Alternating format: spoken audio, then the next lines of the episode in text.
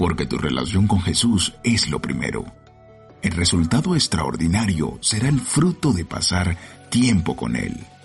Tiempo contigo, un devocional que busca acercarte más a Dios, con Jehová Ortega.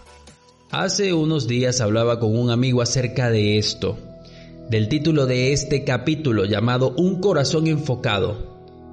Pero no ha sido la única conversación que he tenido acerca de este tema. Recuerdo haber asistido al psicólogo hace unos años diciéndole, es que soy bueno para muchas cosas, pero no sé por dónde empezar o por lo que voy a hacer para siempre. No creo que sea el único que le suceda esto. Pasa que cuando tienes habilidades y talentos, muchos, te sueles distraer de tantas cosas tengo un amigo que es abogado, conferencista, licenciado en deportes, exfuncionario policial, criminalístico, es cantante de reggaetón, fabricante de medicinas naturista, creador de páginas web, publicista, comerciante, comprador de oro, especialista en marketing, investigador privado, coach certificado y escritor. Y me dirás, debe ser súper exitoso. Por supuesto que no. Aún sigue buscando desesperadamente el por qué está aquí. Estoy seguro que lo encontrará. Sin embargo, esto se parece a la historia que cuenta Max en este capítulo. Se encontraba él jugando golf con sus amigos y comenzó con su primer tiro, mirando fijamente su objetivo y se dio cuenta de que su hoyo estaba detrás de unos árboles. Sin embargo, se dijo a sí mismo, estoy a la altura, soy muy bueno, tengo talento para esto y golpeó la bola y su golpe fue súper, súper bueno como para ser felicitado por sus amigos, pero no lo hicieron, se quedaron callados. Su segundo y tercer tiro también fueron muy, pero muy buenos, espectaculares. Sin embargo, él miró que sus compañeros no lanzaron en la misma dirección que él. Mientras él se dirigía hacia la izquierda, todos sus compañeros con sus golpes menos habilidosos y talentosos lo hacían hacia la derecha. Su bola cayó en las piedras y en la maleza, sin embargo se las arregló para sacarla de allí. Y de pronto cuando estaba alejado de todos sus amigos y nadie lo veía, decidió caminar e inspeccionar el hoyo hacia donde se dirigía. Se daba cuenta de que allí habían otras personas, era otro hoyo y no era su objetivo. Todos sus talentos, golpes majestuosos, esfuerzos, energías se habían perdido. Y la verdad es que saco una conclusión de todo esto y es que no importa qué tan bueno seas en tus habilidades, si no tienes un propósito habrás perdido el juego. Vuelvo a repetirlo. No importa qué tan bueno seas en tus habilidades, si no tienes un propósito habrás perdido tu vida.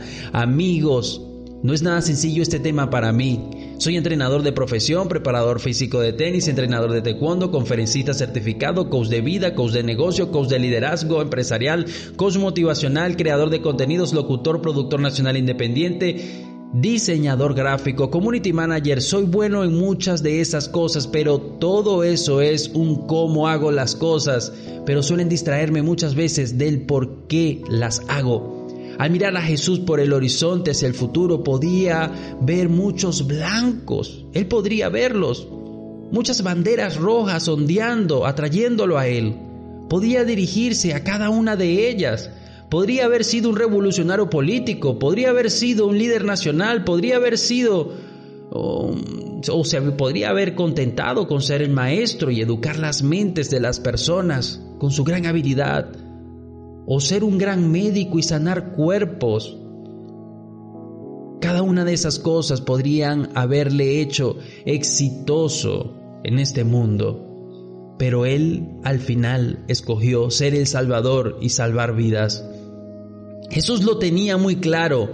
Yo vine a servir, no a ser servido. Luego de subir a la cruz dijo, consumado es. Así era su nivel de enfoque. Admirable. Y es que los recursos y las habilidades no son tu fin, sino la provisión de Dios para cumplir la visión que Él tiene para tu vida. Todos fuimos llamados al plan de Dios, pero ¿estás sirviendo a Dios en este tiempo? ¿Estás enfocado en tu cómo lo vas a hacer o en tu qué, pero no en tu por qué? Pasa que cuando Dios te da un sueño es tan pero tan fascinante y esto Lo he visto una y otra y otra vez. Que las personas se enamoran de su sueño, del sueño que Dios tiene para su vida, pero no se enamoran del Señor de ese sueño. Es como aquella mujer que se casa con un hombre que le promete una vida maravillosa de viajes, aventuras, y cada día anhela esa vida, pero no a su marido, no al marido con el que se casó. Y así de interesados somos. Hay quienes buscan a Jesús por lo que Él les dará, pero no por lo que Él es. Todo esto son los cómo, son las añadiduras, pero no el por qué, no el fin. Fuiste diseñado, diseñado para dar a conocer a Dios a otros. Cuatro preguntas que te ayudarán. Número uno, ¿estás encajando en el plan de Dios? Pablo describía este gran plan en 2 Corintios 5:20. Cristo nos envió para que hablemos de parte suya y Dios mismo les ruega a ustedes que escuchen nuestro mensaje. ¿Estás en el plan de Dios? Número dos, ¿cuáles son tus anhelos? Dios dispuso todo lo que te gusta hacer. Dios, quien los ha hecho, nos ha creado en Cristo Jesús para que hagamos buenas obras, según Él lo había dispuesto de antemano. Efesios 2.10. Número 3. ¿Cuáles son mis capacidades? Todos tus recursos hablan de tu llamado. Número 4. ¿Sirvo a Dios ahora? Si no es así, creo que es momento de hacer un borrón y cuenta nueva. Déjame recordarte algo. No importa qué tan bueno seas en tus habilidades, si no tienes un propósito, habrás perdido el juego de la vida. Y con esto concluyo. Cuenta Max que estaba en un supermercado en la sección donde regalan muestras gratis de productos deliciosos y fue a buscar algo rico para él. Ahí estaban dos señoras, una repartiendo chorizo frito, ahumado y oloroso y otra un apio con crema. Él decidió ir por el apio y se sentía orgulloso de él mismo, de ir a buscar un apio, algo más natural. Pero se pasó cerca de la señora y ella estaba arreglando las hojas que adornaban el plato, mientras la otra extendía su mano atentamente y mirando a Max buscando la oportunidad de entregarle ese chorizo frito. Mientras tanto él se resistía a esa tentación y volvía a pasar disimuladamente por la señora que tenía el apio y ella seguía enfocada en la presentación de su plato que esa presentación fuese estupenda, me lo imagino. Pero nunca subió su mirada para ver quién necesitaba su deliciosa muestra gratis. Max aclaró su garganta para ver si alguien le escuchaba o si ella podía levantar su cabeza y mirar. Y ella seguía metida y enfocada en cómo se veía su plato. Pues Max al final sucumbió a la tentación del salchichón ahumeante. ¿Cuántas veces, enfocados en la apariencia, ignoramos a aquellos que están deseosos de recibir al Señor? ¿Cuántas veces enfocados en hacer un mensaje atractivo para muchos a nivel de marketing? En nuestras congregaciones no damos la oportunidad de que puedan escuchar un mensaje que realmente transforme sus vidas. La presentación pierde sentido cuando de hambre se trata.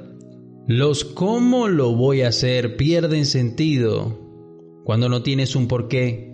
Enfocado en la presentación pierdes muchas veces el objetivo de presentar a Jesús.